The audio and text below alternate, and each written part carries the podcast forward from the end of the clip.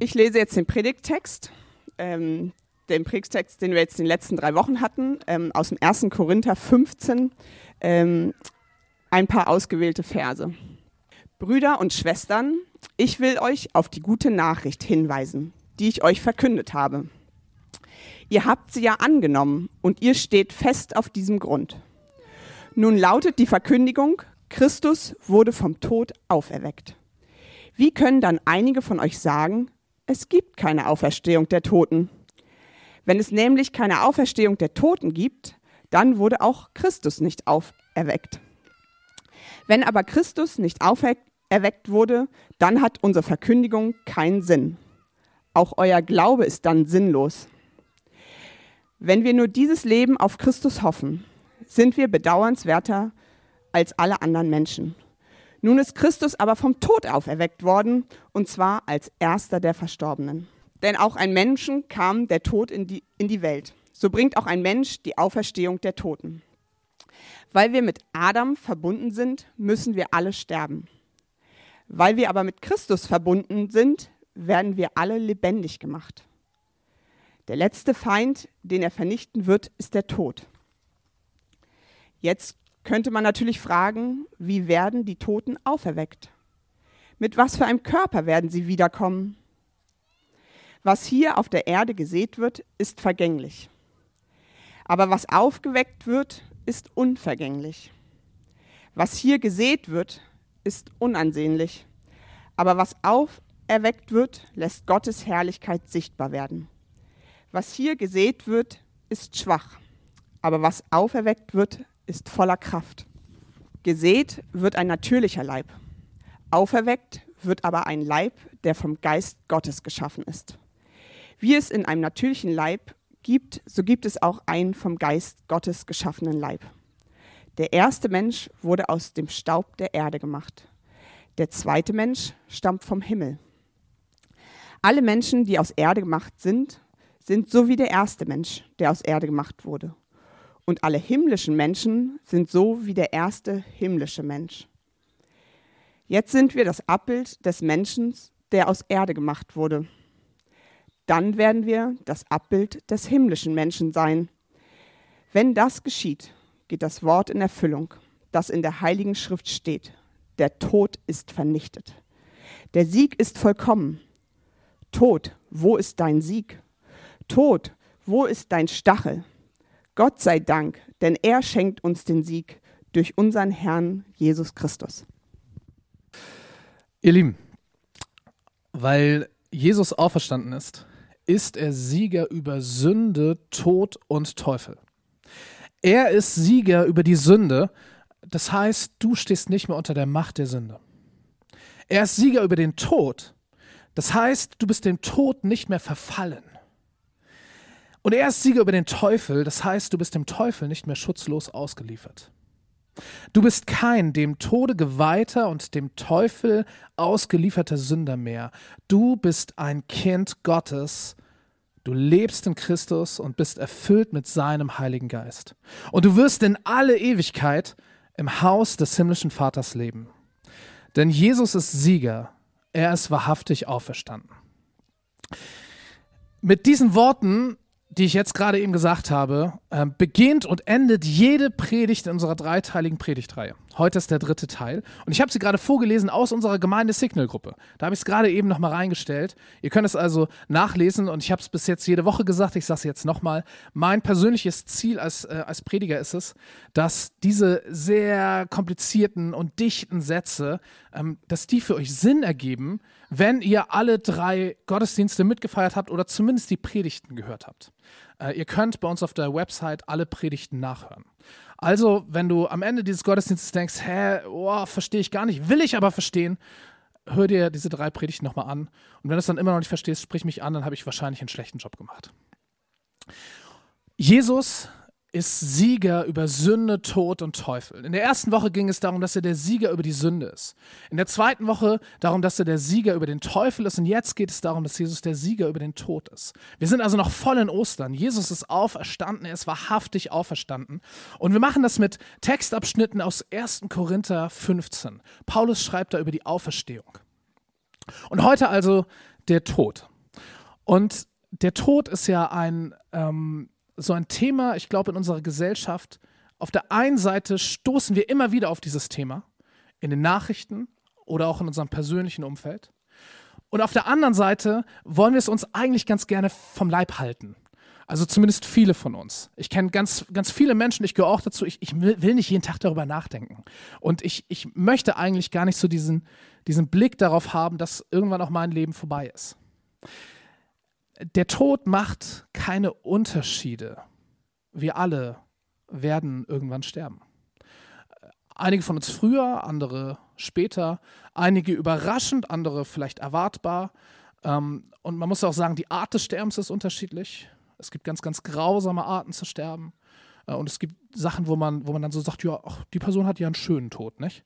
Also was irgendwie schnell und, und schmerzlos ging, vielleicht so im, im hohen Alter nach einem erfüllten, zufriedenen Leben. Ähm, also es gibt Unterschiede, aber insofern macht der Tod keinen Unterschied, dass wir alle, wir alle irgendwann sterben. Auch du. Auch ich. Und jetzt ist, ist der Kern der christlichen Botschaft, vom Evangelium, von der guten Nachricht, dass der Tod, die Sünde und der Teufel, dass die nicht das letzte Wort haben. Heute gucken wir uns den Tod an. Der Tod hat nicht das letzte Wort. Jesus ist auferstanden. In der Bibel steht, und ich glaube das, ich glaube, dass das wirklich so war. Ganz historisch, ganz faktisch. Dass das nicht irgendwie metaphorisch gemeint ist, irgendwie in einem übertragenen Sinne. Nein, ich glaube wirklich, Jesus ist gestorben, er war tot und ist am dritten Tag von Gott auferweckt worden. Er lebte wieder. Jesus lebt, haben wir eben gesungen. Er war tot und er lebt wieder. Er ist auferstanden. Und damit wird er zum Sieger über den Tod. Wenn das nicht so wäre, wenn Jesus nicht wirklich, nicht wahrhaftig vom Tod auferweckt wäre, dann sagt Paulus, haben wir eben gehört, vielleicht habt ihr es noch im Kopf, sagt Paulus, dann ist unser ganzer Glaube bedeutungslos. Also der christliche Glaube. Und dann sind wir, wenn wir, wenn wir Christen sind und an dieses Evangelium glauben, nur für unsere Zeit, bis wir irgendwann sterben, nur fürs Hier und Jetzt, sagt Paulus, sind wir bedauernswerter als alle anderen Menschen. Das ist keine gute Nachricht. Das ist kein gutes Leben. Wenn es so wäre, hey komm, dann lass uns, lass uns möglichst viel Party machen und irgendwie das Beste aus dem Leben rausholen. Ähm, aber das, das wird alles anders, wenn es wahr ist. Wenn es wahr ist, dass Jesus auferweckt wurde. Und Paulus führt das aus. Vielleicht habt ihr es auch ein bisschen gehört. Äh, ich, ich, empfehle euch dieses Kapitel, 1. Korinther 15, äh, für euch immer wieder zu lesen. Es ist so tief, da sind so viele, so wahre, so, so gute Gedanken drin. Paulus beschreibt, dass weil Jesus auferstanden ist, eines Tages auch wir auferstehen werden. Nochmal, wenn es nicht so wäre, wären wir die bedauernswertesten aller Menschen. Und, ich, das sagt Paulus nicht, das sage ich, und wenn es nicht so wäre, hätten auch die ganzen Religionskritiker recht. Also so Feuerbach, Nietzsche, Marx.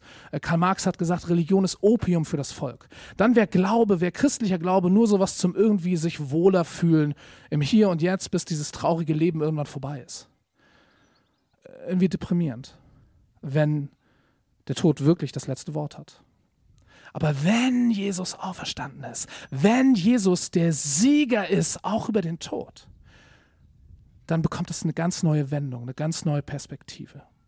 Paulus sagt, wir werden am Ende der Zeiten alle auferstehen. Und wir bekommen einen neuen Körper.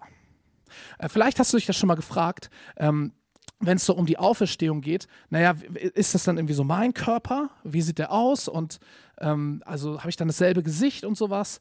Ähm, oder keine Ahnung, wenn jetzt, das sind dann so Fragen, die kommen, ne? Äh, bei, einer, bei einer Feuerbestattung, wenn, wenn der Körper dann verbrennt, wie ist der Körper weg und so. Paulus sagt, ah, das ist ein Missverständnis. Ähm, wir bekommen einen neuen Körper, und zwar einen himmlischen, einen geistlichen Körper, einen, einen Körper vom Heiligen Geist. Und er macht so eine Gegenüberstellung auf. Er sagt, wir alle Menschen, wir, wir sind verbunden mit Adam. Adam, der erste Mensch in der Bibel, ganz am Anfang. Und Adam, der wurde aus Staub gemacht. Und unser Körper, der, der ist, ja, der ist irdisch.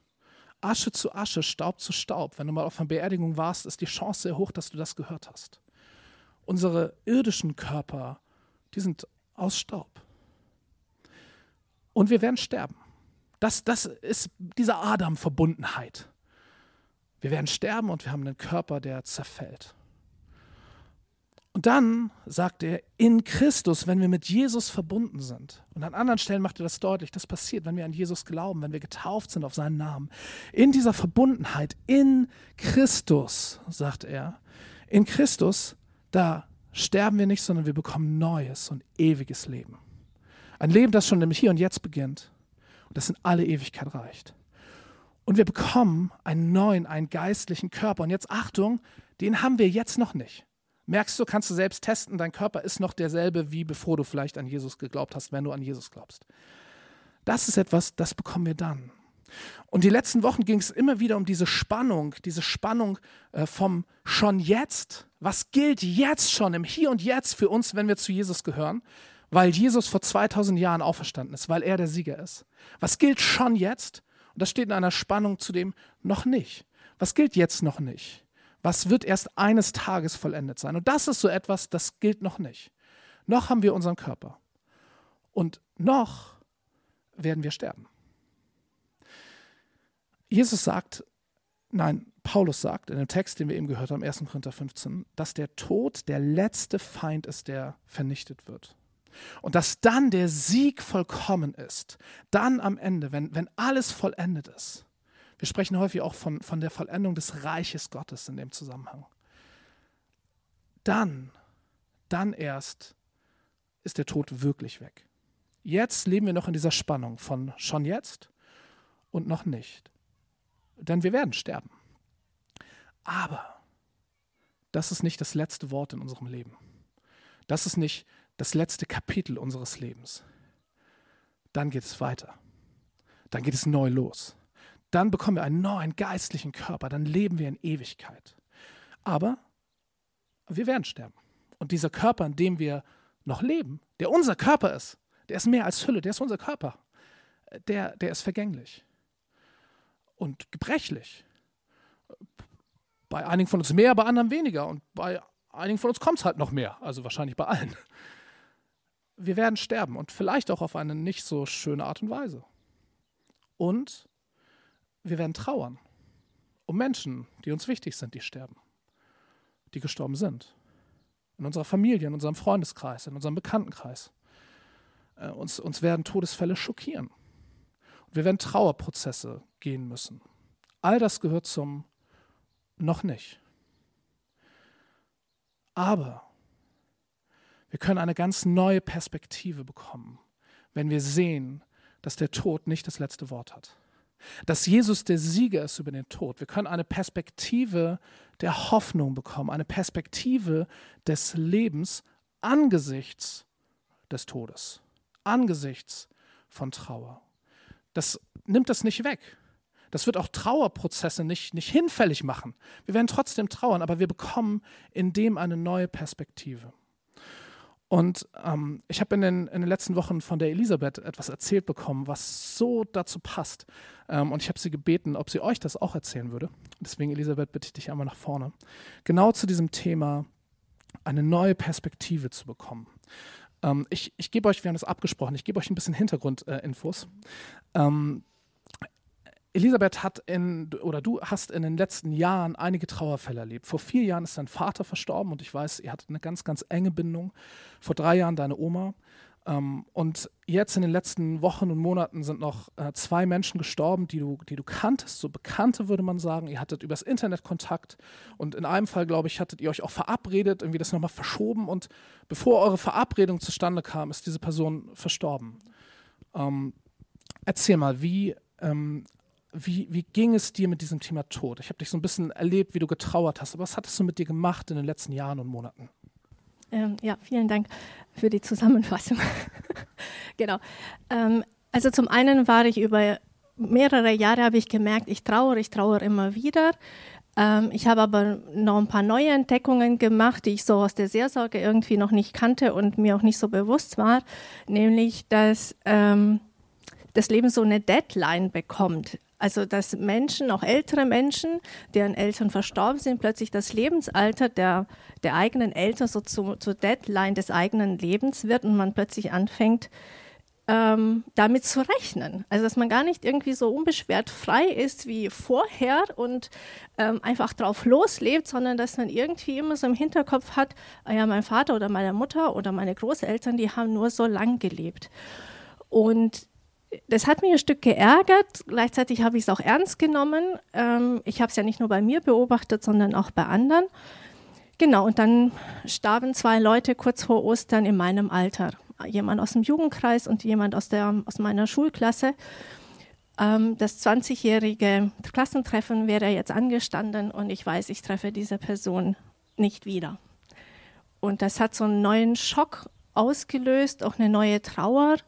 Und ich hatte so den Eindruck, die ganze Realität des Todes, die ich irgendwie so gerade verarbeitet hatte durch die Tode in der Familie, ist plötzlich wieder komplett da und steht so quasi einen Schritt von mir entfernt oder direkt vor mir. So nicht, dass es mir an den Kragen geht, aber irgendwie mit Händen greifbar, emotional und mental zu verstehen, der Tod ist in unserem Leben und wir können nie wissen, wann tritt es ein, wen trifft es, von wem verabschiede ich mich das letzte Mal. Und ich war schon so kurz vor Ostern so noch in einer gewissen Schockstarre.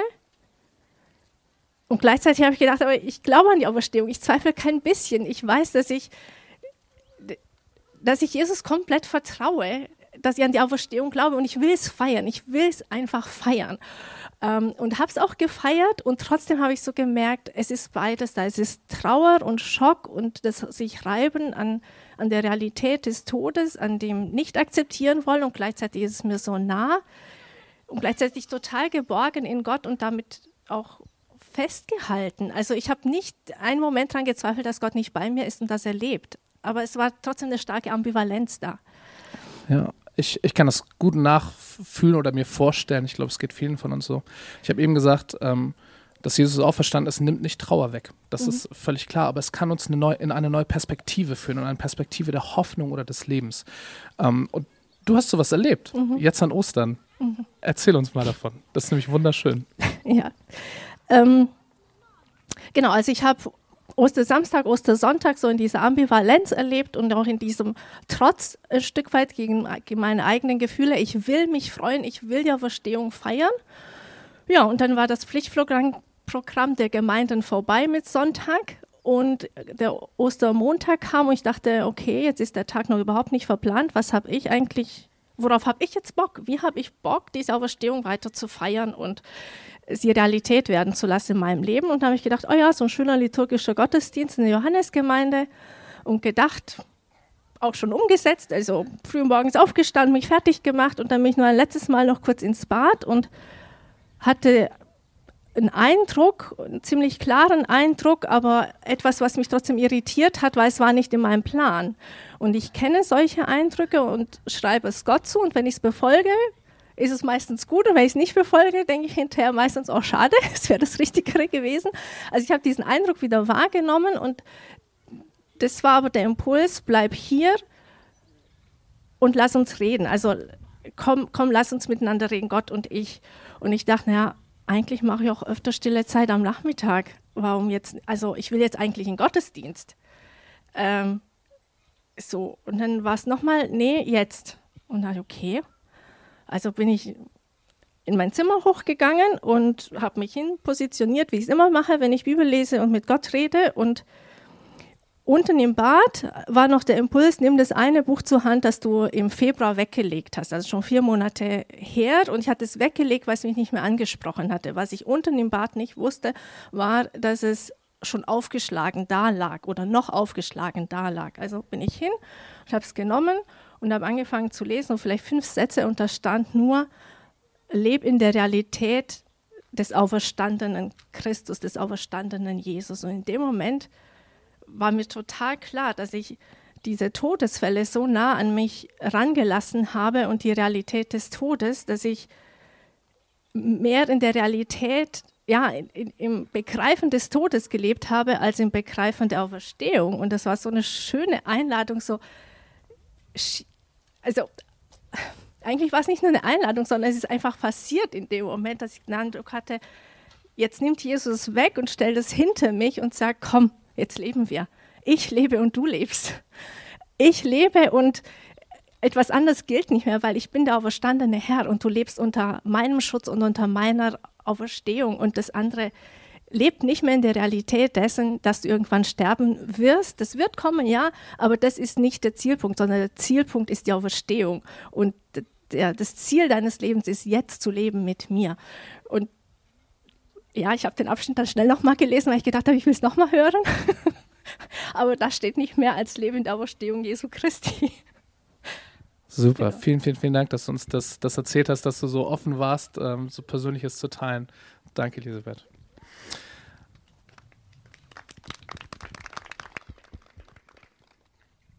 ich, ich glaube, ähm, es ist nicht die Formulierung der Sätze, die Elisabeth gelesen hat. Also es ist jetzt nicht so, dass ich das hier einmal zitieren könnte und uns allen würde es so gehen wie ihr in diesem Moment.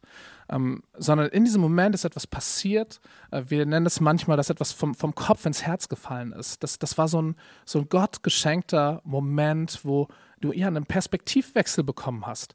Und eigentlich im Kopf war es dir vorher auch schon klar, aber, aber da ja, da, da, hast du in diese neue Perspektive reingefunden. Und ich möchte das, ähm, das nehmen, um ähm, euch Mut zu machen für diese ganze Reihe. Jesus ist Sieger über die Sünde. Das heißt, dass wir nicht mehr unter der Macht der Sünde stehen. In der ersten Predigt ging es um diesen Vergleich von der Raupe und dem Schmetterling. Jesus ist, nicht, ist, äh, ist, Jesus ist Sieger über den Teufel. Wir sind dem Teufel nicht mehr schutzlos ausgeliefert. Wir sind in Christus geborgen. Und Jesus ist Sieger über den Tod. Der Tod hat nicht mehr das letzte Wort. So die, diese, die, der größte Schrecken des Todes ist ihm genommen. Ähm, und, und auf uns wartet eine Ewigkeit, eine Ewigkeit bei Gott. Und all das in dieser Spannung von schon jetzt noch nicht. So, ich möchte dir Mut machen, wenn es in dieser Predigtreihe ähm, irgendeinen Punkt gibt, wo du sagst, oh, da, da geht es mir eigentlich so, wie Elisabeth das gerade beschrieben hat. So, ich, ich, ich bin da irgendwie so, ja, wie gefangen und eigentlich weiß ich, Jesus ist der Sieger. Eigentlich weiß ich das, was da auch gepredigt wurde, aber irgendwie in meinem Herzen ist es noch nicht so angekommen, dass du dann Gott bittest und sagst, hey Gott, schenk mir, schenk mir bitte so einen Moment, schenk mir diesen Perspektivwechsel, äh, schenke, dass, dass so eine Erkenntnis, dass die aus, aus dem Kopf ins Herz fällt. Äh, bitte sprich zu mir und schenk mir die Perspektive deines Sieges. Jesus ist Sieger. Und jetzt zum Abschluss ein letztes Mal. Weil Jesus auferstanden ist, ist er Sieger über Sünde, Tod und Teufel. Er ist Sieger über die Sünde, das heißt, du stehst nicht mehr unter der Macht der Sünde. Er ist Sieger über den Tod, das heißt, du bist dem Tod nicht mehr verfallen. Und er ist Sieger über den Teufel. Das heißt, du bist dem Teufel nicht mehr schutzlos ausgeliefert. Du bist kein dem Tode geweihter und dem Teufel ausgelieferter Sünder mehr. Du bist ein Kind Gottes. Du lebst in Christus und bist erfüllt mit seinem Heiligen Geist und du wirst in alle Ewigkeit im Haus des himmlischen Vaters leben. Denn Jesus ist Sieger. Er ist wahrhaftig auferstanden. Amen.